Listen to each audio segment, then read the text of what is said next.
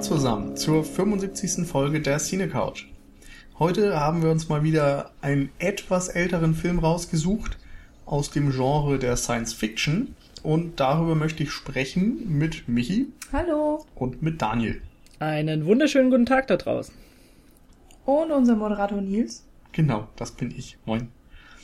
Äh, genau, und wir haben uns 12 Monkeys rausgegriffen von Terry Gilliam, der ja äh, angefangen hat bei Monty Python, später dann zum Beispiel mit Brazil oder eben mit 12 Monkeys. Das sind, glaube ich, schon so seine angesehensten Filme. Ähm, ja, mit denen hat er Karriere gemacht als Regisseur und äh, ja, wir möchten gerne darüber sprechen, weil wir, glaube ich, alle den recht gut finden und auch schon mehrfach gesehen haben. Ist das richtig? Mhm. Ja, das stimmt. Äh, wir hatten ja im, im Vorhinein äh, kurz drüber diskutiert, weil du ja gerne einen Film wolltest, äh, über den man sehr, sehr lange diskutieren kann und der so ein bisschen ja auch polarisiert, möchte man meinen. Und äh, da warst du nicht ganz unserer Meinung, dass das vielleicht funktioniert bei 12 Monkeys, aber nachdem wir jetzt alle drei den Filmclub nochmal gesehen haben, äh, kann man da mit Fug und Recht behaupten, dass wir da, ich glaube, genügend Redestoff haben, um eventuell auch weit über eine Stunde zu reden. Aber hoffen wir mal, dass wir es schaffen, nicht zu viel zu quatschen heute. Mhm. Da hast du auf jeden Fall recht. Äh, gemeint habe ich das aber noch in einem anderen Sinne. Also ich rede ja gerne über Filme, so über die Thematik eines Films mhm. und über die Aussage, die er vielleicht trifft. Und in meiner Erinnerung war 12 Monkeys ein super Science-Fiction-Thriller, der, oder was ist Thriller, aber ein super Science-Fiction-Film, der aber jetzt abgesehen von dieser Thematik und Zeitreise und so weiter, jetzt nicht viel Aussagekraft hat über bestimmte andere Dinge, also kein Subtext. Und ich hätte gerne einen Film mit Subtext gehabt, aber jetzt nach dem Schauen muss ich sagen, da ist schon noch mehr dran, als ich das in Erinnerung hatte.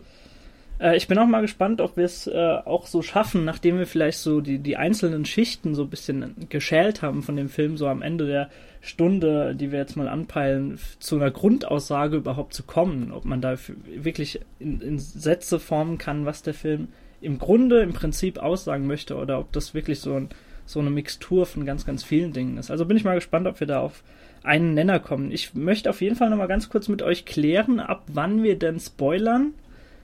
Denn äh, ich glaube, so um konsequent über den Film diskutieren zu können, müssen wir ab irgendeinem Punkt sagen, okay, gut, jetzt ist, ist es soweit. Also ich bin eigentlich dafür, dass wir von vornherein so grünes Licht geben, weil ich meine, der Film ist jetzt schon etwas älter, man kann den mal gesehen haben. Alle, die sich für Filme interessieren, haben Sollten mindestens schon mal was davon haben. gehört ja. und so. Und genau. ich meine, der Film hat so viele komplizierte, ne, keine Ahnung, Twists oder Handlungen auf jeden Fall.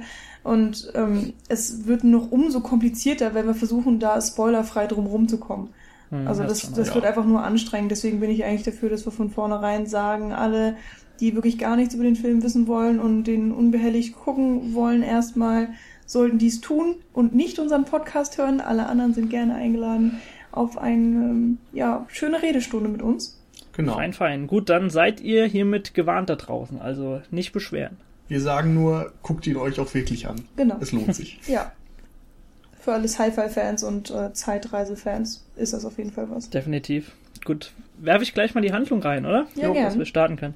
Also im Grunde geht es um ja den Sträfling äh, James Colehouse heißt er, glaube ich, gespielt von äh, Bruce Willis, der im Jahre 2035 auf eine gefährliche Erkundungsmission an der Erdoberfläche geschickt wird. Äh, denn die Menschheit oder sagen wir mal vielmehr das, was noch davon übrig ist, hat sich ich glaube, es war 96, 97 im Film, äh, unter die Erde begeben, als ein tödlicher Virus, eine tödliche Viruskrankheit fast die komplette Erdbevölkerung ausradiert hat. Und dort unten wurde jetzt eben ein totalitäres Regime, kann man es vielleicht nennen, aufgebaut, angeführt von so einer Art Wissenschaftlerelite, zumindest habe ich so aufgefasst, äh, die, die nun eben danach strebt, so den, den Grund für die Erkrankung rauszufinden und wenn möglich wieder einfach die Herrschaft über die Welt zu übernehmen. Und Cole wird nun eben der komplette Straferlass, weil er ist ja ein Häftling, angeboten und in Aussicht gestellt, wenn er denn zustimmt, sich mit dieser schnieken Zeitreisemaschine da in die Vergangenheit schicken zu lassen, um dort den Ursprung des Erregers zu lokalisieren. Das ist so im Grunde der, der, ja, die, die Kerngeschichte, um die es geht und die dann ineinander verwoben wird. Dazu kann man vielleicht noch sagen, dass er gleich von Beginn an also der Cole, Bruce Willis, äh, sagt, und man sieht es auch auf der Bildebene, dass er seit, seit er ein Kind war, immer einen seltsamen Traum hat. Und dieser Traum verfolgt ihn in gewisser Weise. Und äh, dieser Traum spielt an einem Flughafen, wo ein Mann erschossen wird. Und das ist auch das erste, glaube ich, was man in dem Film sieht. Und das auch in vielen, vielen anderen Aspekten nochmal aufgegriffen wird. Aber um was es dort sich handelt, das äh, darauf werden wir gleich bestimmt erstmal zu sprechen kommen. Ja, im Grunde können wir ja auch, wir haben ja gesagt, wir spoilern, also mhm. direkt zusammenfassen, was das auf sich hat. Also es ist ja so, dass er seinen eigenen Tod sieht, der genau. am Ende des Films dann eintritt. Und ähm, du hast es schon angesprochen, die 12 Monkeys und so weiter, die werden ja von Brad Pitt letztendlich geleitet. Ja. Ähm, und man hält sie dafür, äh, für diese terroristische Gruppe, die das Virus in der Welt verbreitet. In Wirklichkeit wollen sie aber nur einige Tiere befreien. Mhm. Und ähm, die, der wahre Terrorist ist ein Mitarbeiter des Vaters von Brad Pitt, gespielt von Christopher Plummer, der äh, ja dieser Virologe ist und ähm, der stiehlt Christopher Plummer das Virus und möchte das verbreiten. So. Für alle, die es genau. nicht in Erinnerung hatten. Ähm, ja, der Film basiert in Teilen auf La Jetée von Chris Marker, einem Sci-Fi-Kurzfilm von 1962. Den haben Michi und ich uns jetzt auch nochmal angeguckt als Vorbereitung quasi. Ich kannte den auch vorher schon. Mhm. Ähm, ja, und das ist ganz interessant, wie aus dieser Vorlage Elemente ja wie weiterverarbeitet wurden, ähm, aber wie der Film auch einfach komplett anders ist. Also es gibt da diverse Überschneidungen, aber auch diverse Unterschiede. Und insgesamt ist 12 Monkeys einfach eine deutliche Weiterentwicklung, jetzt nicht ein klassisches Remake oder mhm. Sowas. Genau. Aber also, so, so, solange ich weiß, geht es aber trotzdem so um eine Erinnerung an so ein, so ein Kindheitstrauma, ne? Das da auch äh, zugrunde liegt. Also, dass ein Mann immer wieder das Gleiche träumt. Ah, nicht unbedingt. War das so? Also, der Film fängt ähnlich an wie 12 Monkeys, ähm, mhm. dass ein kleiner Junge äh, an einem Flughafen sieht, äh, wie ein Mann ähm, erschossen wird. Naja, es ist da ein Bootspier, aber Oder, ist ja so ähnlich. Okay, sah irgendwie aus wie ein Flughafen. Aber gut, ein Bootspier. Ähm, und der kleine Junge wird erwachsen und erlebt einen Krieg mit, ähm, der auch ziemlich schlimm dann für die Menschheit ist. Und dann später, wenn er erwachsen wird, ähm, kommen Forscher an ihn ran und machen mit ihm Experimente, die auch dann eben mit Zeitreise zu tun haben. Und ähm, er wird an den Moment seiner lebhaften Erinnerung zurücktransportiert portiert in der Zeit. Und das ist eben mhm. dieses Jahr, wo er als kleiner Junge ähm, gesehen hat, wie der Mann erschossen wurde. Und da lernt er dann eine Frau kennen und ähm, die treffen sich dann irgendwie dauernd immer wieder, wenn er äh, in der Zeit zurückgeschickt wird. Und ähm, dann ist es tatsächlich auch so, dass. Na, er wird dann nochmal erstmal in die Zukunft geschickt und trifft dort noch ein paar Leute, die auch Zeitreisen können und ähm, letztendlich, wie war das? Ja. Die wollten ihn in die Zukunft holen zu sich und er hat gesagt, nein, ich möchte nicht, ich möchte in das Jahr ähm, von bla bla bla zu dieser Frau, weil wir uns genau. mittlerweile jetzt so gut äh, kennengelernt haben und dahin möchte er zurück. Den Wunsch mhm. erfüllen sie ihm und dann möchte er diese Frau wieder treffen. Es ist dann tatsächlich auf diesem Bootspier und im Endeffekt ähm, ist er dann derjenige, der erschossen wird. Genau. Aus dem Grund, mhm. dass die Leute aus seiner eigentlichen Gegenwart, glaube ich. Äh, also diese diese diese ähm, Wissenschaftler ähm, quasi. Genau, ja, ihm das quasi nicht gestatten dort zu bleiben. Ja, es ist, ein, es ist einfach letztendlich die Moral, dass du nicht außerhalb ja, deiner Zeit genau, leben darfst. Okay. Hm? Genau. Verstehe ich. Macht Aber äh, ich meine gelesen zu haben, dass der Film schon ein wenig anders erzählt wird in, in, Hinblick auf ja die die die Gestaltung oder die Inszenierung. Ist das nicht wie so ein Fotoroman in Schwarz-Weiß ja, genau. halt? Irgendwie es, so habe ich hab Es ist gelesen. tatsächlich auch in den Credits am Anfang, die eingeblendet werden, so, dass da mhm. nicht steht äh, ein Film von Chris Marker, sondern da steht wirklich ein Fotoroman okay, von Chris cool. Marker. Mhm. Und es sind eben ganz viele Schwarz-Weiß-Bilder, die immer mal wieder aus- und eingeblendet werden und überblendet oder und eine Off-Stimme kommt dann dazu. Genau. Oder? Ja. Ah, okay. Hm. Und teilweise, ja, also es ist eher so, so, so, eine Art Hörspiel. Also es gibt ja. den Erzähler, es gibt Geräusche, es gibt ein bisschen Hintergrunddialog, der lustigerweise auf Deutsch ist, auch im Original. ähm, von diesen Wissenschaftlern zum Beispiel, wenn sie sich unterhalten. Und ja, Musik und dazu eben diese Fotos. Ja, cool. Äh, lustigerweise hat äh, Gilliam, also Terry Gilliam, behauptet, La Cheté nie gesehen zu haben. Wisst ihr das? Ja, ich verstehe es ehrlich gesagt auch nicht. Ich habe jetzt mehrere Quellen gefunden, die sich gegenseitig widersprechen und sich sogar in sich widersprechen, ob dieser Film jetzt von La Jetée inspiriert worden ist oder hm. nicht. Und es ist also. Man also, muss natürlich äh, dazu sagen, das Drehbuch von 12 Monkeys haben David und Janet Ehepaar, Peoples, genau. Oder Geschwister, David und Janet Peoples. Ich glaube, das ist ein Ehepaar. Aber ja, wir machen einfach jetzt mal ein Ehepaar geschrieben. Und theoretisch könnte ich mir vorstellen, dass die La Jetée gesehen haben und sich davon extrem haben inspirieren genau, lassen. Haben, die haben und Terry Gilliam dann gesagt hat, gut, das verfilme ich, aber mhm. ich gucke mir nicht unbedingt den Kurzfilm an.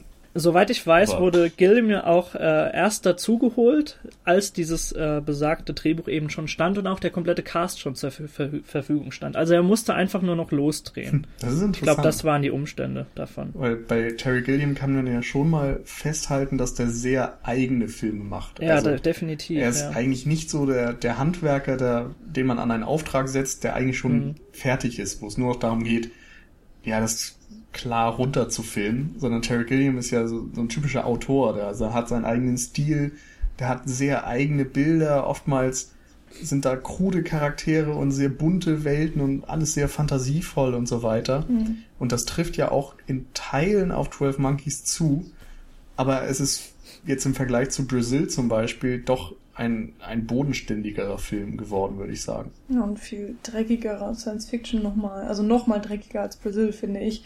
Aber zum Beispiel auch was die ganzen Kulissen angeht, ähm, da war Terry Gilliam beteiligt an der ganzen Planung. Mhm. Also ähm, mhm. ich weiß nicht genau, was alles fertig war, aber das mindestens noch nicht. Also ich habe mir zum Beispiel jetzt auch noch heute, ähm, nachdem wir den Film geguckt haben, das anderthalbstündige Making-of dazu angeguckt, was leider nicht so informativ ist. Ähm, trotzdem natürlich ganz nett. Und ja, da hat man schon gesehen, wie sehr er im Film beteiligt war. Aber na gut. Ja, ich glaube, die Architektur ist auch ein äh, sehr, sehr interessanter Faktor. Wollen wir vielleicht gleich mal drüber sprechen, wenn wir schon dabei sind? Ja, gerne. Äh, weil, also es, du, du findest einfach Aspekte und Punkte, die ganz, ganz oft in diesem Film aufgegriffen werden. Also man, man sieht ja äh, Cole, also James Cole, ganz am Anfang in diesem, ja, in dieser dystopischen Atmosphäre dort in der Zukunft in, in so einer Kanalisation, in so einem kanalisationartigen Trakt, in dem er eingesperrt ist. Was ich äh, auch ganz interessant finde, dass dort eben das Gefängnis aufgegriffen wird, aber das, äh, das führe ich gleich vielleicht nochmal aus, warum. Auf jeden Fall, es sind Gefängnisse, es sind überall abgeriegelte Räume, wie beispielsweise in der Irrenanstalt, in die er dann eingewiesen wird in der, in der anderen Gegenwart. Es sind Stahlkorridore in diesen Untergrundanlagen. Selbst wenn er an die Oberfläche geschickt wird, um dann Proben zu sammeln und so weiter, sieht man im Grunde eigentlich nur Kanäle und allerlei Röhren und äh, das wird sogar dann nochmal lustigerweise im Film, also im Fernsehen innerhalb des Films aufgegriffen, wenn dieser kleine Junge scheinbar in so ein Abflussrohr oder so gefallen ist und dort auch nicht mehr rauskommt. Mhm. Also das sind alles Settings, die ja in gewisser Weise schon so eine Klaustrophobie und so, ein so ein Gefühl des, wie soll man sagen, Verschlungenseins in, in dieser Realität verdeutlichen. Und das, ja. gerade dafür hat er eine ganz, ganz tolle Architektur erfunden für den Film, finde ich. Ähm, also ich finde, natürlich kann man das einerseits so interpretieren, dieses Gefühl, was es in einem auslöst. Andererseits ist es natürlich auch ähm, rein vom Visuellen ein sehr, wie soll man das sagen, sehr interessanter Stil, der dadurch geprägt wird, Fall. durch die Settings, die gewählt werden und so weiter. Ähm, also man sieht zum Beispiel auch im Making-of, wie er in irgendwelchen riesigen Industriehallen rumwandert, um ähm, irgendwelche Settings zu finden und er wusste noch gar nicht wofür. Also er hat, hat dann gesehen, zum Beispiel, wenn Bruce Willis in die Zeitmaschine eingeschleust wird, das ist ja so eine eine riesige so Röhre mit so einer kleinen Öffnung eigentlich genau. nur. Ja, ich hatte das total an reingeschossen so eine wird oder so. Kernspin-Röhre. Ja, genau. Ja, soll es auch tatsächlich. Deswegen gibt's ja im Nachhinein auch noch eine, eine äh, Kernspin-Tomographie im Film. Also es gibt diese Stimmt. zwei. Das soll nämlich auch nochmal darauf hindeuten, ist er jetzt verrückt oder nicht. Aber dazu kommen wir später. Ähm, naja, und zum Beispiel dieses Setting mit der Zeitmaschine, das hat er gefunden und er wusste noch gar nicht, was er damit anstellt. Er wusste nur, er will es im Film haben. Und er ist anscheinend so ein bisschen rückwärts äh, rangegangen an diese visuelle Gestaltung. Mm, ich finde, man kann es aber auch noch so ein bisschen darauf äh, zuführen, dass gezeigt wird, was von der Menschheit überbleibt, wenn sozusagen die Welt ohne uns existiert. Das sind nämlich dann genau diese Gebäude, die aus einem Material sind, das sehr beständig ist und das nicht so schnell verfällt. Und wie zum Beispiel irgendwelche Holzbauten sind weg, aber was wahrscheinlich überbleibt in irgendeiner Form, sind diese ganzen Stahlkolosse, die natürlich nicht so schnell verrotten und so weiter. Das heißt, sozusagen, wenn man das negativ, ähm, eine negative Anschauung haben möchte, das, was von der Menschheit überbleiben wird, auf der Erde, ja, sind irgendwelche Stahlfragmente, die sozusagen dann mhm. nach und nach von der Welt wieder zurückerobert werden müssen mit Pflanzen und Bäumen und so weiter. Hm, das stimmt. Das fand ich auch gerade toll bei dieser einen Szene, wo Bruce Willis dann im Außeneinsatz ist im Grunde, wo du diese verlassene Stadt siehst. Und ich weiß nicht, ob jetzt 12 Monkeys wirklich das quasi so erfunden hat, aber ich habe irgendwie gleich an unzählige andere Filme und äh, Videospiele auch vor allem gedacht, die diese Welt genauso einfangen. Also mit diesem Schneefall und alles komplett menschenleer. Es erinnert so ein bisschen auch an Tschernobyl oder was man genau, davon noch so wenige Farben. Sieht. Genau, alles sehr entsättigt. Ähm, und dann ist da im Vordergrund zum Beispiel mein Auto, an dem sich so Schlingpflanzen entlang winden. Also genau, die davon zeugen einfach, dass das schon wirklich Jahrzehnte her ist, dass die, die Menschheit da irgendwie eine Herrschaft drüber mhm. hatte. Genau. Und dann auch vielleicht noch so am Rande ganz typisch die Kakerlake, wo immer gesagt wird, äh, wenn ja, genau, tatsächlich stimmt. mal äh, sozusagen gedacht. der Kalte Krieg losgebrochen wäre, die ganze Menschheit wäre zerstört worden, aber die Kakerlaken hätten überlebt. So. Genau, Kakerlaken und die Ratten so ein sind klares Atommotiv in Richtung Tschernobyl ja. und Konsorten. Mhm. Äh, ich, also ich, ich habe ja jetzt auch schon mal diese, diese Beklommenheit, die einfach dadurch auch ausgedrückt äh, wird, durch die Räume äh, angesprochen. Ich finde, man sieht einfach auch in dem Film sehr, sehr selten Menschen in offenen Räumen. Also ihr habt gerade die Szene angesprochen, in der er dann wirklich zum Außeneinsatz kommt. Und selbst da, man sieht da wirklich offene Flächen und so weiter. Und er ist dann wirklich draußen an der, ja, Anführungszeichen, frischen Luft. Ähm, selbst dort ist er aber in diesem, ja, in diesem Anzug eingesperrt. Also das ist, ist wirklich drei, vier Lagen um ihn herum. Also er ist wirklich immer eingesperrt. Und die einzige andere Szene, die mal, ja, in einer Menschenmasse oder so draußen spielt, ist wirklich die dann am Ende am Flughafen, mhm. glaube ich. Aber ansonsten kann ich mich wirklich ja, an keine also einzige Szene erinnern. Teilweise sind sie noch so auf den Straßen von ja, klar, Philadelphia natürlich. oder so laufen da Aber selbst dort ist es ja dann sehr gehetzt und er fühlt ja, sich genau. immer verfolgt. Oder es ist halt voller Menschen. Also das ist eben dieses Ding. Wenn mal irgendwo größere Räume vorhanden sind, ob sie jetzt abgeschlossen sind oder nicht, ist es immer vollgepropft mit Menschen. Mhm. Also du hast nie wirklich viel Bewegungsfreiraum. Genau, also du hast Und, auch nie ähm, Bilder, die irgendwie Freiheit ausstrahlen genau, oder so. Das ist ja eben einerseits auch, wenn du zum Beispiel jetzt diesen Anzug ansprichst, ähm, ist es natürlich ein Schutz vor dieser virusbelasteten Luft, äh, die dann äh, in der Zukunft vorherrschen wird. Und gleichzeitig ist es ja eben auch diese Eingrenzung, diese Selbsteinkerkerung. Mhm. Und das ist ein interessantes äh, Mittel, was im Film, was du ja auch schon gesagt hattest, ähm, immer wieder vorkommt. Mhm. Also dieser Käfig als Schutz vor der Außenwelt und, ähm, oh, wie sagt man das denn? Ja, Einsperrung des, des Selbst. Vielleicht in irgendeiner Form. Ob jetzt ja, das freiwillig irgendwie so das Individuum, Individuum, das sich einfach nicht mehr entfalten kann, weil es einfach ja unentrinnbar eingesperrt wird. Ja, und man ähm, stellt sich natürlich dann auch die Frage, inwiefern ist das ein lebenswertes Leben? Also mhm. möchte die Menschheit, wenn, wenn das jetzt so das, das Bild der Menschheit ist in, nach dieser Apokalypse, so würde man ja eigentlich sagen, okay, das ist ja gar nicht mehr menschenwürdig und äh, das, das sind wir nicht gewohnt, das wollen wir eigentlich nicht und da ist es so die Realität. Also das Gefühl wird auf jeden Fall eben nochmal dadurch verstärkt, weil du ja die, die Menschen, die du siehst, die äh, unter Tage nun leben, sind ja im Grunde alles äh, Gefangene, die dort in ihren Zellen gehalten werden. Also die normale Bevölkerung, wenn es dann überhaupt noch welche gibt, äh, die siehst du ja gar nicht. Du siehst nur diese Wissenschaftlerelite, die ja ihre Befehle aufoktroyieren und dann eben die Gefangenen, die eigentlich keine freie Wahl haben und im Grunde genommen folgen müssen. Also mehr siehst du ja eigentlich nicht von dieser Anführungszeichen Bevölkerung, die noch mhm. existent Ja, ich fand das auch interessant, dass du eingangs in der Storybeschreibung von einem totalitären Regime oder so gesprochen hast, weil im Grunde sieht man es ja nicht. Also ja, genau. man kann das vielleicht erahnen oder sich so vorstellen, mhm. vor allem weil eben auch die Gefangenen so dermaßen ausgenutzt werden für gewisse Zwecke. Aber das Einzige, was du siehst, ist am Anfang dieser Gefängnistrakt und dann eben die Wissenschaftler und zwischendurch mal ein Krankenhauszimmer oder sowas. Aber mhm man erfährt eben total wenig von dieser Welt und dieser Gesellschaft. Man weiß nicht, wie viele Menschen es noch gibt. Das heißt nur, ein Prozent habe überlebt, aber wie viel das jetzt im Jahre 2035 letztendlich sind, kann niemand sagen, wie sie da leben, wie die Gesellschaft ist.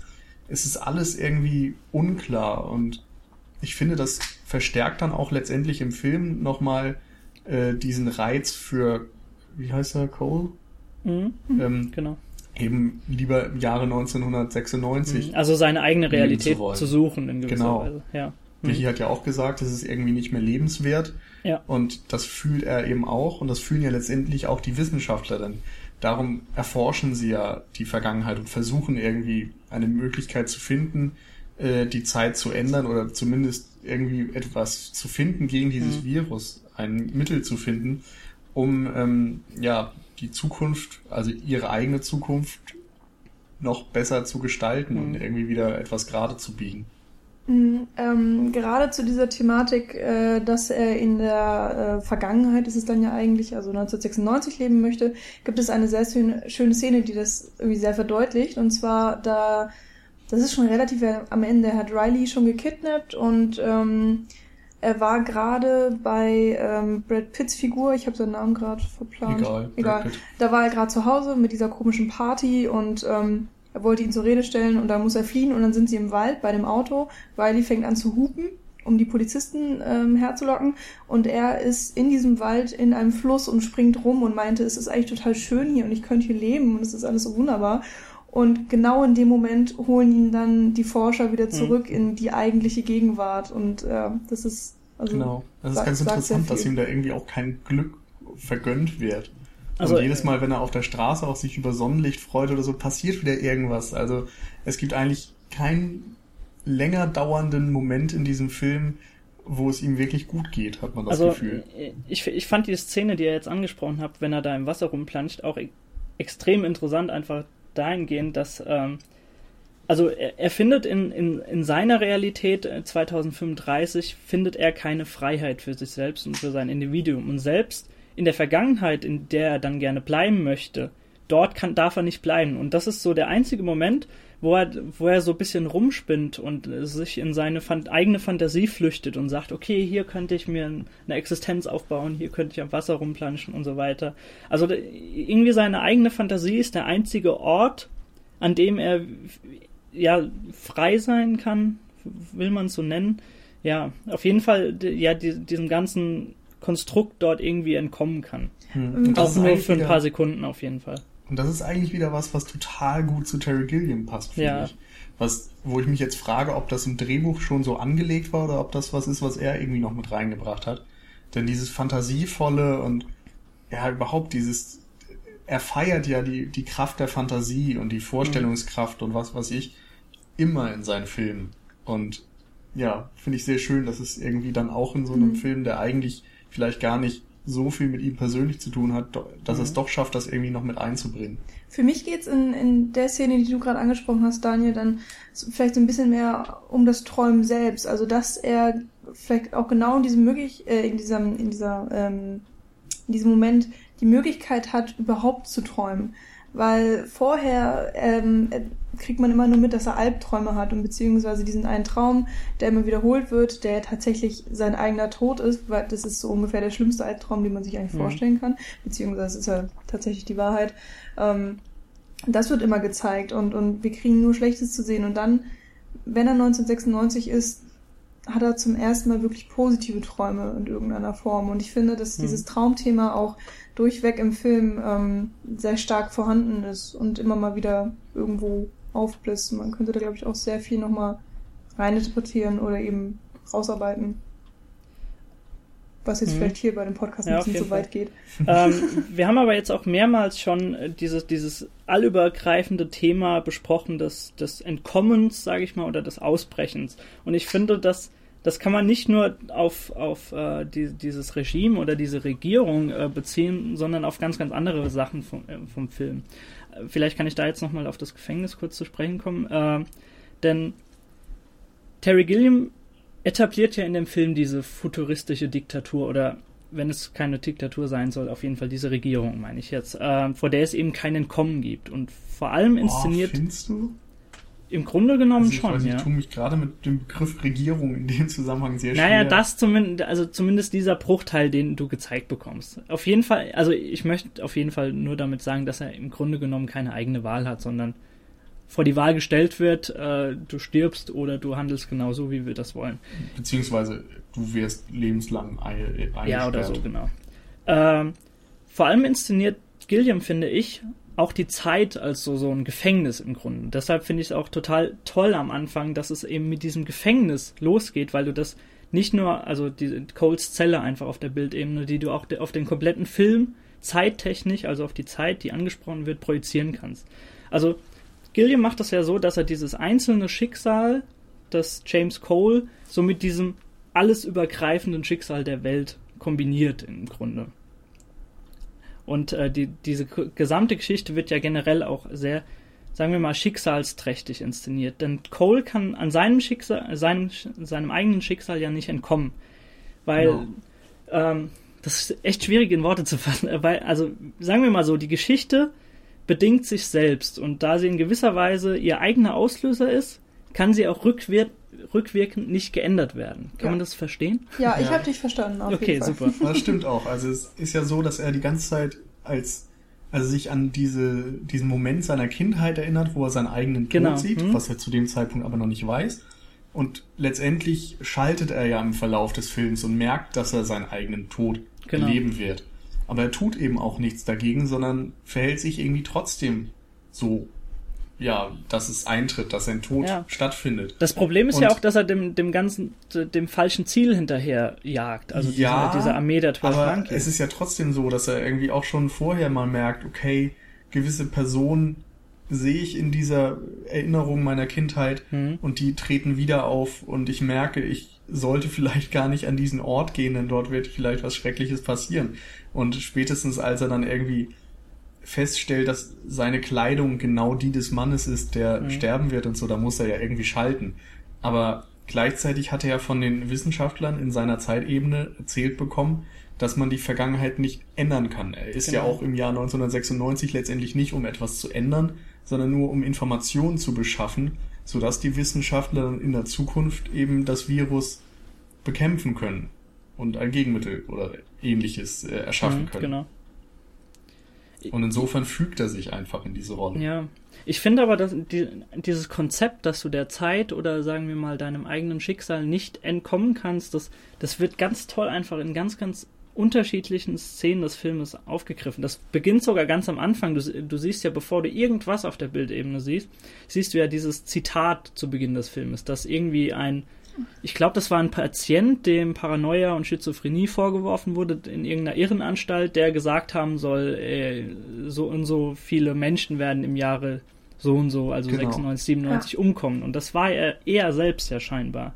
Was Also er, ist es zumindest möglich. genau, es ist Könnte möglich. Es wird uns zumindest so verkauft. Nee, Brad Pitt kann das nicht sein, denn der ist ja nicht aus der Zukunft. Genau. Aber es könnte Ja, gut, zum ja. Beispiel dieser, dieser Obdachlose sein. Ja, aber also Brad Pitt sagt ja selbst im Film, dass du, als du unter Drogen gesetzt wurdest, hast du diese Idee rausgestammelt, dass, äh, dass jemand die Menschheit äh, mit einem Virus ausrotten soll. Also das sagt er ja Mhm. zu ihm. Wir kriegen es natürlich nicht mit, aber wir müssen natürlich davon ausgehen, dass das eine Option ist. Ja, genau. Also es wird im Unklaren gelassen, ob Genau. äh, Brad Pitt das sich in seinem eigenen kruden Verstand so zusammengebaut hat oder ob Bruce Willis das tatsächlich gesagt Genau. hat. Mhm. Ja. Und selbst diese Idee mit der Armee der 12 Monkeys, äh, der er nachjagt und dadurch im Grunde erst diese äh, Brad Pitt diese Flusen in den Kopf setzt, weil äh, er hatte ja noch nie diese Idee, diese, diese, diese, ja, diese Untergrundbewegung zu gründen. Erst als Brad, äh, Brad Pitt, sage ich schon, Bruce Willis in die Vergangenheit geschickt wird, dann auch zu früh und dann 1990 in dieser Irrenanstalt landet. Dort äußert ja er das erste Mal, glaube ich, diesen Begriff der 12 Monkeys und dass er dort Informationen sucht oder so. Und dadurch fasst Brad Pitt dann überhaupt erst die Idee, diese zu gründen. Mhm. Hm. So ist das, glaube ich. Ja. Das Problem ist, also bei diesen ganzen Zeitreise-Dingen kann man halt auch nicht logisch Ja, ja, reden. klar. Also Natürlich. da, da stecken ja so viele Sachen drin, denn bevor Brad Pitt überhaupt die Idee hatte und sonst was, hat ja auch Brad, äh, hat sich Bruce Willis schon selbst als Kind sterben sehen. Mhm. und weiß das nur noch nicht. Und also da hängen irgendwie so viele Sachen zusammen. Das ist ja immer die Krux leider. Genau, Ja, also das im ist- Grunde, im das Grunde ist- muss man ja sagen, wir sehen auch nicht die einzig wahre Zeit oder so, sondern wir Mhm. sehen von diesen ganzen parallelen Zeitebenen. Also es gibt vielleicht die erste und dann reist jemand zurück und verändert was und dann gibt's also Zeitlinie B und dann Genau. unendlich viele weitere. Mhm. Und wir sehen einfach eine einzige davon. Und die kann sich eben verändern. Und ich finde, das Ende macht das auch nochmal deutlich. Ähm, das ist mir vorher nie aufgefallen. Aber äh, es ist ja so, dass dieser rothaarige, langhaarige Labortyp, der das Virus dann letztendlich verbreitet, Ja, hm. dass er ins Flugzeug geht und er sitzt neben einer Frau, die verdammt ähnlich äh, aussieht wie einer der Wissenschaftler aus Bruce Willis Zukunft. Hm, genau. Und das spricht ja dafür, dass dieser Anruf, den Bruce Willis getätigt hat und äh, dass der dafür gesorgt hat, dass die Wissenschaftler eben das richtige Ziel bekommen haben oder dass irgendwer anders vielleicht auch dafür gesorgt hat. Auf jeden Fall sind sich die Wissenschaftler scheinbar nun bewusst in der jetzigen Zeitebene in der Zukunft, dass äh, der Rothaarige der Täter ist und nun versuchen sie eben in der Vergangenheit ihn auszuspionieren, um in der um in 2035 ein Gegenmittel zu erfinden. Also wir sehen ja selbst, es ist sehr schwierig, einfach darüber zu diskutieren, weil, weil du immer dieses Paradoxon vor dir hast. Aber also du sagst ja, diese, diese Wissenschaft oder diese Frau, die verdammt nah an dieser Wissenschaftlerin dran ist von ihrem Aussehen, ähm, was, also das ist natürlich dieselbe Schauspielerin, aber es ist irgendwie 40 Jahre früher und es kann sie im Grunde gar nicht sein. Weil diese Frau äh, in 2035 ist nicht so alt, würde ich mal behaupten. Und du hast aber ganz oft, also für mich ist das ein Faktor, dass Terry Gilliam uns zeigen will, dass das nicht unbedingt die Realita Realität sein muss, weil auch diese anderen Wissenschaftler werden teilweise aufgegriffen.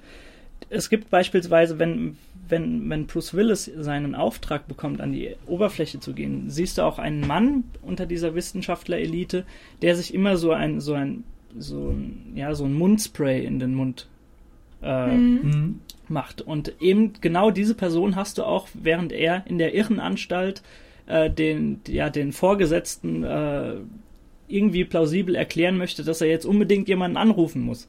Und diese Person hast du dort auch. Also es sind ganz, ganz viele überschneidende Faktoren und ich finde, das ist einfach ganz toll von Gilliam gemacht, dass ja so Wahnvorstellungen und so die eigentliche Realität geben sich alle paar Minuten, finde ich, so die Klinke in die Hand, ohne dass man irgendwie zu 100 Prozent am Ende sagen kann, welche Ebene ist denn nun tatsächlich die Realität, von der wir jetzt sprechen. Und ich denke eben, das ist ganz bewusst so von Gilliam entschieden worden, dass das so sein soll. Das kann man natürlich dann nochmal viel extremer ausweiten und kann sagen, Ja, auf jeden Fall. alles, was wir sehen, ähm, ist eigentlich nur Hirngespinst. Also, dass Mhm. tatsächlich Bruce Willis ein mental kranker ein, Mann ein ist. seelisch divergenter Mensch. Meinetwegen das. Das habe ich übrigens überhaupt gar nicht verstanden. Also dieser Kerl im, im Anzug, im Tuxedo, was der gesagt hat, Der ich, vom ich Saturn kommt oder so. nicht meinst du? geschnallt. Also, Er hat gesagt, dass er der Meinung ist, dass er von einem anderen Planeten stammt. Genau. Äh, aber jetzt natürlich trotzdem weiß, dass er auf der Erde ist. Ja. Aber das ist eigentlich, dass er eigentlich nicht hierhin gehört. Ja, aber er flüchtet, er weiß, dass er sich nur in eine Scheinrealität flüchtet. Also das ist so, also so er ein ist sich bisschen seiner paradox. eigenen Verrücktheit bewusst. Genau so. okay. So, und das ist ja auch was, was Bruce Willis dann am Ende von sich Ja. Ja, genau. akzeptiert oder Mhm. zumindest eine Zeit lang. Denn alle reden ihm ein, dass er verrückt ist und ähm, es wird ja auch deutlich, dass man allein dadurch, dass man in verschiedenen Zeitebenen lebt, auch irgendwie verrückt wird, zwangsläufig. Hm, genau. Und ich glaube, die Wissenschaftler lassen mal fallen, dass er so der geeignetste ist, der, dem das am wenigsten ausmacht. Mhm. Ähm, Aber selbst da kann man auch schon fragen, warum denn überhaupt? Also, dass, dass sie quasi schon in die Entscheidung treffen, dass, dass du der Zeit gar nicht entkommen kannst, weil im Grunde mit ihm der, der, der, Sto der Stein des Anstoßes überhaupt erstmal, ja, weißt du, ins Rennen geschickt wird. Ja. Ja, das konnte Also- er natürlich auch vorher nicht wissen. Ja, ich war, also ich glaube, bei Lachete war es ja, glaube so, dass dieser Mann prädestiniert dafür da- war aufgrund seines Traumes. War das so? Mhm, Aufgrund seiner Erinnerung. Genau, aufgrund seiner Erinnerung. Weiß Ich ich glaube, nicht. ich, also War zumindest habe ich so gelesen, dass es Okay. so sein sollte. Okay. Ähm, und eventuell könnte man es damit erklären, dass, dass er eben dieses Potenzial hat, das zu erreichen, weil er einfach diesen Traum hat. Und das im Grunde genommen erstmal das äh, in, in Gang setzt, dass, damit ja diese Zeitspirale mhm. überhaupt entsteht. Ja, das ich glaube, es ist einfach Zufall. Also er ist ja einer von unzähligen Gefangenen, die irgendwie in der Vergangenheit zurückgeschickt werden. Aber wenn du sagst Zufall, äh, im Grunde genommen äh, diskutieren wir ja gerade, dass es gar keinen Zufall geben kann. Nee, also dann, dann habe ich mich falsch ausgedrückt. es ist natürlich kein Zufall, aber es ist insofern Zufall, dass ähm, ja, dass er halt dieser Auserwählte ist und dass es nicht jemand anders ist. Es könnte theoretisch auch so sein, dass jemand anders in der Vergangenheit, in die Vergangenheit, also ins Jahre 1996 zurückgeschickt wird und auch als Kind dann seinen eigenen Tod sieht vielleicht und keine Ahnung und seine äh, seine ganzen Tätigkeiten dann auch dafür sorgen, dass die Wissenschaftler der Zukunft die 12 Monkeys jagen und solche Geschichten. Mhm.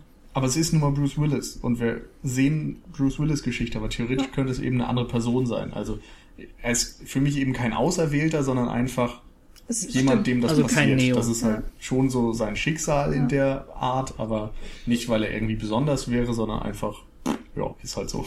Genau, Zumindest wird er nicht vor die Wahl gestellt, ob er die blaue oder rote Pille nehmen soll. genau. Ähm, aber ja, was ich jetzt noch äh, zu der Sache fragen wollte, ähm, weil man ja tatsächlich durchweg durch den Film diskutieren kann, ob jetzt das die ob es wirklich alles Zeitreisen sind und so weiter oder ob tatsächlich Bruce Willis zurück, verrückt ist. Also für mich ist er es nicht und ich bin auch der Meinung, dass der Film diese Aussage postuliert. Wie ist das bei euch? Ich würde das genauso sehen, aber halt, also ich glaube schon, dass der Film das bewusst nicht zu 100% klärt. Ja. So, also du, du kannst halt auch gerne, wenn du das möchtest, in die andere Richtung argumentieren. Mhm. Mhm. Bin ich, bin ich auf jeden Fall eurer Meinung. Also ich, ich finde, Gilliam sagt nicht, okay, diese Realität ist äh, Status quo und daran könnt ihr, könnt ihr euch orientieren, sondern ihr müsst eure, ja, ihre, eure einzelnen Punkte so ein bisschen zusammenflechten und äh, ich würde sagen, dass der Film schon bewusst damit spielt, mit den Mitteln, dass, äh, dass Bruce Willis von sich selbst auch denkt, vielleicht bin ich ja nur verrückt. Aber das dann eben äh, dahingehend nutzt, um, um, ja, wie soll man sagen, das, was Nils gerade meinte, dass, äh, ah, jetzt habe ich den, wo bist du, roter Faden?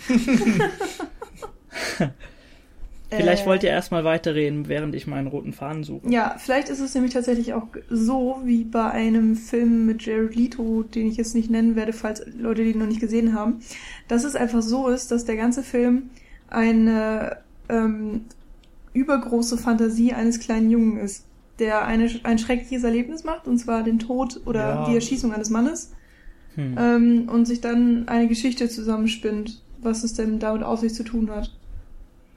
Ja, oder generell einfach ein Mann, der im Irrenhaus ist und dann sind quasi dann die Szenen, die wir meinetwegen im Jahre 1990 sehen oder so, sind echt und alles andere ist dann irgendwie weiß ich nicht, seine merkwürdige ja. Fantasie. Hm. Also das ich glaube, wenn, wenn, wenn Gilliam wirklich das hätte postulieren wollen, dass das so ist, dann hätte er am Ende noch äh, Szenen eingebaut, die dir zumindest mal die Möglichkeit geben, dass äh, dass er darauf hinaus wollte. Also, keine mhm. Ahnung, dass du vielleicht noch, noch mal eine Person siehst, äh, einfach vom, mit dem Rücken, der in der Irrenanstalt ist oder sowas. Also, ja. ich glaube, das hätte er dann äh, bewusster inszeniert, wenn er wirklich ich, wollte, dass wir uns zwischen A oder B entscheiden. Genau. Ich glaube auch, dass genau das der Punkt ist, den er da eigentlich formulieren möchte. Nämlich, dass man nicht zwischen A und B entscheiden mhm, genau. soll. Und damit würde ich dann auch mal äh, zu dem kommen, was du ganz am Anfang mal angesprochen hast, Daniel, nämlich äh, diese Sache, dass ich gerne bei Filmen den Subtext ergründe und sowas.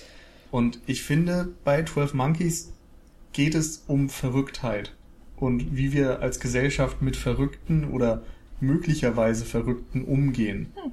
Und das diese, ist interessant. Diese gesamte, ja, dieser gesamte Unterschied, dass man manchen Leuten oder den normalen Leuten in Anführungszeichen erstmal äh, nachsagt, dass sie mhm. gesund sind, dass sie nicht verrückt sind und so weiter. Und einigen wenigen, die irgendwie von der Norm abweichen, die ja, im, wenn man das mal im Wortsinn betrachtet, eben verrückt sind von der Norm, mhm. ähm, dass man denen dann nachsagt, die sind krank, die müssen geheilt mhm. werden, sie müssen akzeptieren, dass sie nicht normal genau. sind äh, wer gibt uns das Recht eigentlich? Und wer sagt, dass nicht vielleicht wir die komischen sind oder so? Um dein Argument mal noch zu untermauern, ich glaube, selbst im Film wird gesagt, oder wird die Psychiatrie auf jeden Fall äh, so dargestellt, als wäre sie auch nur eine andere Re äh, eine Religion, die Genau. einfach entscheidet, was gesellschaftlich anerkannt ist und was einfach unnormal ist und weggesperrt gehört. Genau, Ja, da gibt's sagt- noch eine ja. Stelle, wo die äh, Wissenschaftlerin, die, die Psychiaterin auch sagt, so ich zweifle an meiner Religion. Mhm. Ich, I have lost faith oder so. Genau. Und wo das so deutlich äh, formuliert wird. Und dieser Zweifel ist, glaube ich, das, was letztendlich dann auch wichtig ist für die Entscheidung, ob Bruce Willis jetzt verrückt ist oder ob das tatsächlich eine Zeitreisegeschichte ist. Der Zweifel muss bleiben. Mhm. Es darf da einfach keine eindeutige Antwort drauf geben. Mhm. Ich, ich finde es irgendwie sehr schön, dass du es ansprichst, weil ähm, ich tatsächlich den Film so nicht betrachtet habe und er für mich nochmal eine andere, tiefere, was auch immer, Aussage hat oder vielleicht noch eine, eine zusätzliche Ebene. Aber ähm, ja. Ich habe gerade überlegt, ob ich zu dem Thema noch irgendwas zu sagen habe. Äh, habe ich tatsächlich gerade nicht, deswegen würde ich es ändern, aber vielleicht hat Daniel noch irgendwas. Nee, ihr habt schon Okay. alles eigentlich im Grunde gesagt. Okay, ich Kannst wollte jetzt äh, nicht so schnell fortfahren. Nils Meinung abwürgen. Ja, ich weiß noch gar nicht, was ich da noch zu Okay, sagen soll. Also ich gut. fand, ähm, das sind halt einfach Dinge, die mir so aufgefallen sind. Mhm. Und ich fand das irgendwo auch sehr schön, wie das gemacht wurde. Und dass Mhm. dann auch gerade die, also wie diese Leute gezeigt werden, dass da eben der eine im Anzug ist und erzählt, er wäre Außerirdischer. Mhm. Und niemand glaubt ihm natürlich. Und der, dann haben wir dann Obdachlosen, dem irgendwie auch keiner zuhört und solche Geschichten. Also es geht ja so ein bisschen um die Ausgegrenzten der Gesellschaft und so weiter. Und ich habe manchmal das Gefühl, dass Terry Gilliam eben auch in seinem Herzen so ein kleiner Sich so ein Außenseiter fühlt, ist. Und ja. Hm. eben ja so, so ein typisches Träumerkind war, der Mhm. früher wahrscheinlich dann auch nicht unbedingt mit anderen irgendwo spielen war, sondern für sich alleine gespielt hat und geträumt hat und seiner Fantasie freien Lauf hat lassen. Mhm. Und dass er irgendwie diesen Film dann auch macht, um zu sagen, hey, kümmert euch mal um diese Leute und inkludiert die und schließt sie nicht aus und haltet sie für merkwürdig und verrückt. Ja, da, da fällt mir tatsächlich gerade ein äh, sehr interessantes Element ein, was das irgendwie unterstützt. Und zwar ist es ja so, dass die ganze Zeit ähm, darauf ähm, gezielt wird, dass die Army der 12 Monkeys, dass das die Bösen sind und das sind dann letztendlich ähm, diejenigen, die das Virus freisetzen und die ganze Menschheit zerstören. Und auch äh, Brad Pitt ist ja der, der Bösewicht dann in dem Moment. Und ähm, dann eben auch Brad Pitt, der Verrückte, der eben dieses menschenunwürdige oder ne, zerstörerische Sache macht. Mhm. Aber im Endeffekt ist es tatsächlich letztendlich ein ganz normal anzumutender ähm, Biologe, der dann ja tatsächlich so ne, geschätzte Arbeit macht und alle sagen, oh, der ist Biologe, der macht was schön Wichtiges oder so für unsere Welt. Und er ist es letztendlich, der komplett durchdreht und äh, alle umbringt. Genau. Und umgekehrt ist es dann Brad Pitt, der den Tieren die Freiheit schenkt. Genau. Und wir haben gerade eben gesagt, Bruce Willis ist der, der immer eingeschlossen wirkt. Und du hast es auch an der, äh, Architekt an der Architektur des Films begründet, Daniel. Und Brad Pitt ist dann quasi dieser Erlöser, der Leuten die Freiheit schenkt. Und er gilt trotzdem als der Verrückte und nicht Mhm. als der Messias oder was auch Ja. immer. Genau. Ähm, Das ist sehr interessant Ich habe zu ich hab spekulieren. lustigerweise heute gerade irgendwo ein Zitat gelesen oder gestern oder so. Ähm, ich weiß echt nicht mehr in was für einem Zusammenhang, aber es ging irgendwie darum, ähm, wir sollten nicht mehr den Gesunden oder den Normalen folgen, denn die haben uns dahin gebracht, wo wir jetzt sind. Wir brauchen mal wieder Verrückte, denen wir folgen können. Ja, ist schön. Ja, kann man so stehen lassen, ohne es zu bewerten. ähm, um unseres, unser Dahin-Philosophieren mal kurz zu entschlacken, möchte ich mal über eine ganz äh, banale Sache sprechen und äh, zwar über die grandiose Schauspielleistung von Brad Pitt. Ist doch super, oder? Was er da Ja. ableistet. Also man kann es echt. Äh, ich glaube, es gibt viele Leute, die sagen, äh, okay, das, oh, das ist mir so krass overacted, das ist mir wirklich too much. Aber ich finde, dass, dass er das gerade, wenn, wenn du ihn das erste Mal siehst in der Irrenanstalt, dass er das so grandios gelöst hat. Also ich, Mhm. war, ich war wieder beeindruckt beim, beim zweiten Ähm, oder dritten Mal. Lustigerweise habe ich da heute gelesen, dass ähm, auch spekuliert wurde oder darüber nachgedacht wurde, dass Johnny Depp die Rolle bekommt. Das fand ich irgendwie auch sehr interessant. Ich glaube, er hätte das auch ziemlich gut gelöst. Naja, er hätte Aber halt natürlich Jack Sparrow draus ich ehrlich gemacht, gesagt aber nicht. Ich weiß nicht, nichts gegen Johnny Depp, aber ich habe das Gefühl, das ist echt keine Rolle für ihn. Hm. Irgendwie, du, du brauchst so einen keine Ahnung. Aber also hättet ihr mir damals gesagt, äh, Brad Pitt ist für die Rolle vorgesehen, hätte ich äh, erstmal abgewartet und gesagt, na, das, das muss er mir erstmal zeigen, dass er das kann. Ja, Also aber das ich ist glaube- auch das Tolle bei Brad Pitt irgendwie. Ja, also der, das stimmt schon. der schafft das einfach, auch mal so den kleinen abseitigen Figuren Ja. noch was mitzugeben. Und das vor allem als dieser riesige Star. Also Brad Pitt ist irgendwie doch in erster Linie immer noch Schauspieler und nicht Ja. Filmstar. Mhm. Und bei ihm schafft man es dann trotzdem noch, hinter Brad Pitt zu sehen. Also man sieht in der Rolle nicht die ganze Zeit nur Brad Pitt, sondern man sie- sieht auch die Rolle. Das Ja. finde ich sehr schön. Ich habe Mhm. gerade neulich äh, von, von Second Unit einen Podcast über äh, Inglourious Bastards gehört. Liebe über Grüße an dieser. Stelle. Genau, liebe Grüße. War, hat sehr Spaß gemacht, den zu hören. ähm, auf jeden Fall haben sie das auch angesprochen, dass Brad Pitt das irgendwie immer mal wieder schafft, auch halt nicht nur die großen Rollen zu spielen und den Helden zu spielen, sondern der macht auch einfach mal irgendwas, worauf er Lust hat und dann irgend so eine I kleine want Nebenrolle irgendwo. Nazi, Scouts. Ja. Habe ich ja Zum Beispiel, übrigens. ich muss ähm, nochmal kurz äh, True Romance ansprechen, wo er Ah ja, den Kiffer. den Kiffer auf dem Ja, Sofa stimmt. spielt, der eigentlich gar nicht als Kiffer angelegt war, aber er hat gesagt, ey, diese Rolle, das ist ein Typ, der sitzt den ganzen Tag auf dem Sofa laut Drehbuch. Was soll das sonst sein, wenn nicht ein Stoner? Ja. Dann hat er den eben so gespielt und ist meiner Meinung nach das humoristische Highlight des Films. Ähm, noch ein kurzes Fun Fact: äh, da, da, diese, diese Ehrenanstalt, in dem du, in der du äh, Brad Pitt das erste Mal siehst, äh, das ist in Wirklichkeit äh, irgendwie das Eastern State Zuchthaus, das irgendwie rund 1820 oder so errichtet wurde und dem tatsächlich ein gewisser Al Capone damals einsaß. Oh, nicht schlecht. Auch lustig, oder? Ja, man lernt nie aus. Man lernt nie aus, das stimmt. Gut, äh, Zeitreise-Paradoxon. Nee, Moment. Hat noch jemand was zu sagen? Ähm, ja, ich wollte eigentlich noch zu den Schauspielern was sagen, Ja, weil ich gern. nämlich finde, dass nicht nur Brad Pitt seine Sache ziemlich gut gemacht Mhm. hat, sondern auch Bruce Willis.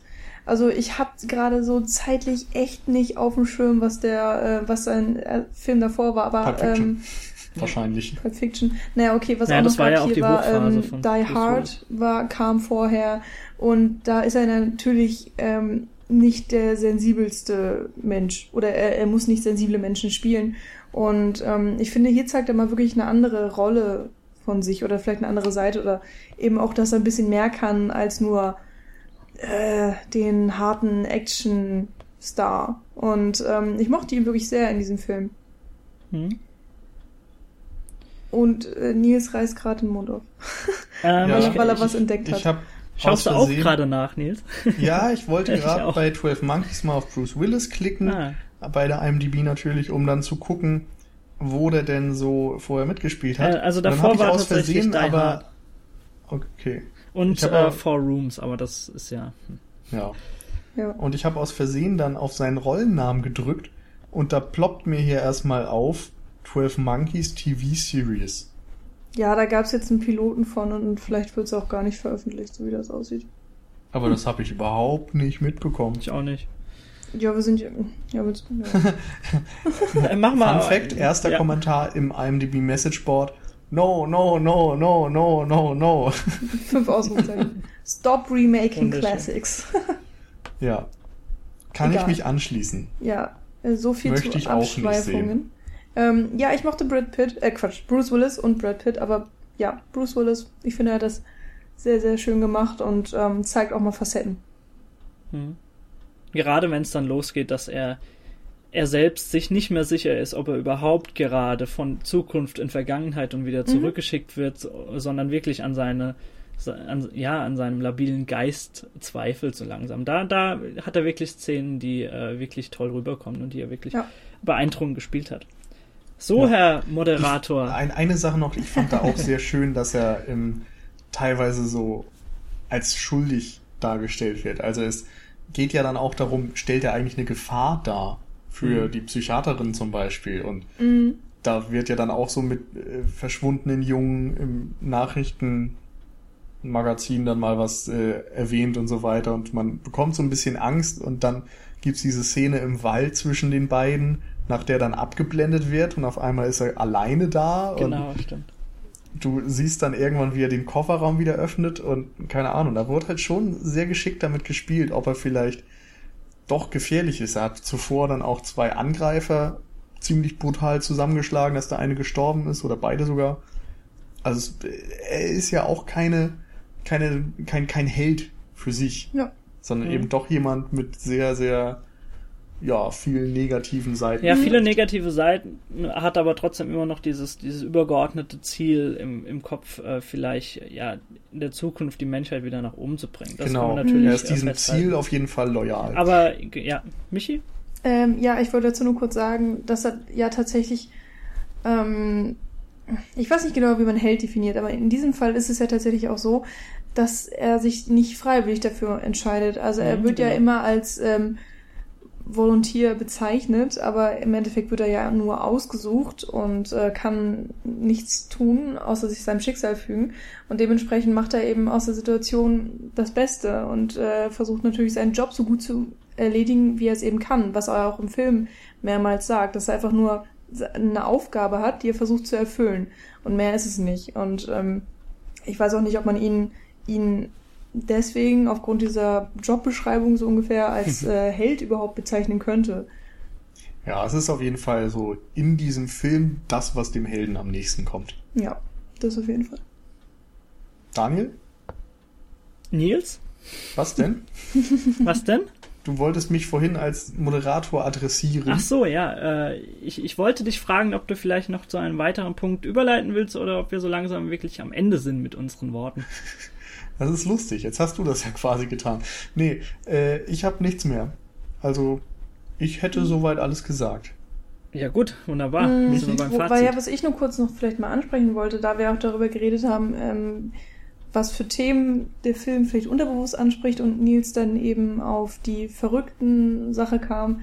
Ähm, für mich hat der Film viel mehr ausgesagt, ähm, wie die Menschheit so überhaupt tickt. Also, dass wir eigentlich von vornherein verloren sind. Es ist für mich eben auch ein ziemlich düsterer Science-Fiction-Film, der uns jetzt keine Utopie aufzeigt, sondern so eher eine Dystopie und der uns eigentlich auch aufzeigt, wo es mit uns hingeht. Also, dass ähm, wir uns im Endeffekt irgendwann durch was auch immer selbst vernichten werden. Und ob es jetzt nur ein Mensch ist, der das tut, der diesen Plan umsetzt, oder ob es eben dann durch sowas passiert wie noch einen anderen Weltkrieg oder so, ist eigentlich erstmal egal. Aber mh, dass dann letztendlich vielleicht in ein paar Jahrzehnten oder vielleicht auch in ein paar Jahrhunderten ähm, die Tiere wieder die Welt bevölkern werden und wir Menschen ausgerottet werden. Hm? Kann man sicherlich so sehen. Okay. Soll das auch dein Fazit gewesen sein oder Nee, willst du noch ein paar lobende Worte nennen? Es ist halt einfach sehr schön. Also ich komme es dann, Dann. Gerne. so auch zum Fazit. ähm, es ist einfach schön, dass man ähm, eigentlich viel über diesen Science-Fiction-Film reden kann, wo man vielleicht am, äh, am Anfang nur denkt, ja, das ist eine Zeitreisegeschichte. Aber irgendwie hat er noch diese ganzen Thematiken drin und jeder kann da vielleicht so für sich so ein bisschen was raussuchen. Und ähm, ja, das gefällt mir auf jeden Fall, dass, dass ich das Gefühl habe, der hat tiefere Ebenen, als man vielleicht am Anfang sieht. Und ähm, wenn man jetzt wollte, könnte man auch sich wahrscheinlich noch ganz viel in diese 12 Monkeys Geschichte reindenken und ähm, ja. Ähm, und mir gefielen eben die ganzen Schauspieler. Ähm, ich mochte auch Madeleine Stowe, die wir jetzt tatsächlich noch gar nicht genannt hatten, beziehungsweise nicht direkt. Ähm, Das war die Psychiaterin. Genau, die Psychiaterin, sie hat mir sehr gefallen. Ähm, war halt eine schöne, stärkere Frauenrolle, auch wenn sie jetzt gekidnappt wird, aber ich fand es zwar schon eine starke Frauenrolle. Und ähm, ja, ich mag Terry Gilliam. Ich finde, der Film ist nicht so abgefahren wie manch andere von ihm, aber trotzdem traut er sich was. Und ich habe eigentlich nichts unbedingt zu meckern. Also es ist bestimmt ein Mhm. Film, an dem ich in ein paar Jahren dann auch nochmal wieder Spaß dran haben kann. Vor allem siehst du einfach auch ganz andere Dinge dann in dem Film. Vielleicht, Wird das ja. nicht sogar im Film gesagt, dass je Mhm. nachdem, wie du dich fühlst, nimmst du ganz andere Dinge wahr? Als wir Genau. Vertigo Passt gerade ganz gut. Genau, das Ja, stimmt, war auch ja, ja. ein ziemlich deutlicher Kommentar irgendwie. Ja. Aber auch Das fand ich toll. auch sehr schön. Ja. Gut, äh, Nils Also- oder soll ich? Ja, ich mach dann erstmal. Wunderbar. Also ich halte auch, ähm, wo du gerade Terry Gilliam überhaupt angesprochen hast, ich halte 12 Monkeys eigentlich so für seinen besten Film. Auf jeden Fall ist es mein Liebster, auch wenn ich andere auch sehr schätze. Ähm, ich finde die Schauspieler insgesamt großartig und auch toll besetzt. Ich bewundere den Fantasiereichtum, mit dem alles umgesetzt wurde. Ich glaube, ich habe da gar nichts zu gesagt, aber die Architektur in der Zukunft so mit diesen ganzen Bildschirmen, die da irgendwo dran schweben und Uhren und was weiß ich, was da alles an Details zusammengesetzt wurde, finde ich super. Ich habe das Gefühl, dass in 12 Monkeys auch einfach keine Szene überflüssig ist. Also mhm. es gibt da ganz viele kleine Details, die irgendwie relevant sind. Es gibt ganz viele Charaktere, die eine Mini-Rolle haben, die vielleicht dann mal in drei Szenen auftauchen und da ja ganz klein sind im Grunde. Die haben vielleicht dann zwei Sätze jeweils und trotzdem erinnert man sich an sie und sie haben irgendwie eine Relevanz, sodass im Nebensatz mal fallen gelassen wird.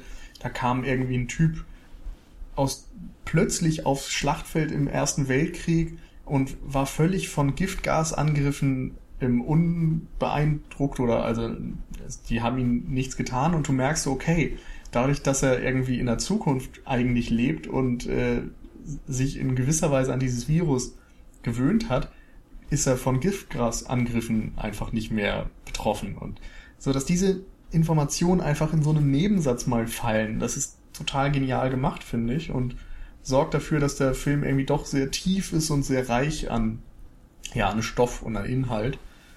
Äh, und ich habe, wie gesagt, jetzt auch bei dieser Sichtung gerade erst gemerkt, dass da auch an Botschaft was drin steckt und so weiter und es eben nicht nur ein weiterer Zeitreisefilm ist. Insofern kann ich nur sagen, ja, 12 Monkeys gehört zumindest in den erweiterten Kreis meiner Lieblingsfilme, glaube ich. Ich schätze ihn wirklich sehr, werde bestimmt auch in Zukunft wieder sehr gerne diesen Film schauen. Ja. Tja, und empfehle ihn dann nochmal ganz deutlich. Äh, kurze Zwischenfrage, ist der in unserer Sci-Fi-Liste? Ja, ja, da ist er auch drin. Genau, das okay. können wir schon mal kurz ansprechen. Vielleicht, wir haben vor einem Jahr oder so mal eine Liste, die 30 besten Science-Fiction-Filme gemacht oder unsere liebsten 30 Science-Fiction-Filme zumindest. Äh, und da ist er auch irgendwo drin. In der Top 20 Ich glaube, Paul hat drüber geschrieben, denn der mag den auch sehr. Stimmt, hast recht, ja. ja. Gut, so, äh, dann habe ich das letzte Wort. Also ich glaube, wir hätten jetzt echt noch eine Stunde drüber reden können, wie das mit dieser Trilogie im Geiste funktioniert, äh, also in Bezug auf Brazil und jetzt der neue Film von ihm, wie heißt der? Zero Theorem oder sowas. Genau. Mhm, genau. genau der so. optisch auch wieder sehr. Ja, ja, also wir hätten aus. auf jeden Fall noch über die Parallelen und die Unterschiede beispielsweise zu Brazil äh, reden können, aber vielleicht, wenn wir über Brazil reden, irgendwann mal. Ähm, ich wäre dabei. ich auch, definitiv. Äh, also ich bin der Meinung, dass viele Filme, die mit dieser Thematik Zeitreise spielen, letztendlich äh, dieses Thema zum Verhängnis wird, da es im Grunde fast immer zu so einem Zeitreiseparadoxon kommt, das von einem Drehbuchautor im Generellen sehr, sehr viel abverlangt, weil ja, wie soll man das erklären? Wenn du in die, in die Vergangenheit reist und jemand tötest, der wichtig für dein Leben gewesen wäre, wärst du vielleicht gar nicht geboren worden. Also Dinge, die man weiterspinnen kann. Und ich finde, ich kenne kein anderes Werk, das so stringent und auch so konsequent mit den Faktor, Faktoren einer Zeitspirale umgeht wie 12 Monkeys. Und ich finde es auch einfach. Da würde dir Jan tatsächlich sofort widersprechen und würde zurück in die Zukunft 2 nennen. Gut, okay, das sind dann nochmal andere Voraussetzungen, aber äh, also wir haben ja, Michi, du und ich, wir haben ja mit Jan auch schon über Butterfly-Effekt geredet und dort auch mhm. klar die Schwächen, natürlich auch die Stärken, aber auch die Schwächen gerade in Bezug auf diese Zeitreise-Thematik hervorgehoben. Und ich finde, das klappt hier einfach viel, viel besser. Ich finde es auch toll, dass Gilliam uns nicht nur Antworten vor den Latz knallt, sondern viel mehr Fragen auch noch aufwirft. Und ja, in diesem Sinne, Vorhang zu, alle Fragen offen. Sind wir fertig, oder? Würde ich sagen. Also ich freue mich, dass ihr bis jetzt dran geblieben seid und vielleicht ganz viel Spaß hattet. Ähm, nennt uns gerne eure eigene Meinung. Wie findet ihr 12 Monkeys? Genau. Was denkt ihr darüber? Steckt da tatsächlich das drin, was wir jetzt analysiert haben? Oder sind wir ähm, auch nur verrückt wie James Cole? Vielleicht auch das. Ähm, ja, kommentiert gerne bei uns auf der Seite, bei iTunes, sonst wo, wo ihr möchtet, Twitter, Facebook, wir sind ja überall vertreten. Ähm, wir freuen uns dann natürlich auch, wenn ihr uns mit einer kleinen Flatterspende bedenken möchtet. Äh, ja. Und ansonsten hören wir uns dann nächste Woche wieder. Genau. Bis ja. dahin. Wunderbar. Tschüss. Ciao, ciao. Tschüss.